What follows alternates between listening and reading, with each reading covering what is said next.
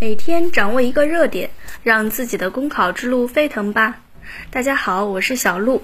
今天我们来关注的话题是要像珍惜生命一样珍惜自己的节操。在去年年底召开的中央政治局民主生活会上，习近平总书记指出，要像珍惜生命一样珍惜自己的节操，做一个一尘不染的人。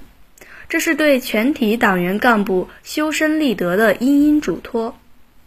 中华民族历来都有珍惜名节、注重操守、干净为官的传统，历代仁人志士都把名节操守看得比自己生命还重。虽九死其犹未悔的屈原，留取丹心照汗青的文天祥，清风两袖朝天去的于谦，他们正是以崇高的名节操守。获得了世人的传颂。作为中华优秀传统文化的忠实传承者和弘扬者，共产党人尤重名节操守，并赋予其更高境界。李大钊、方志敏等革命先烈，为了共产主义信仰视死如归，矢志不渝；焦裕禄、杨善洲等模范人物，为了党和人民的事业无私奉献，奋斗不止。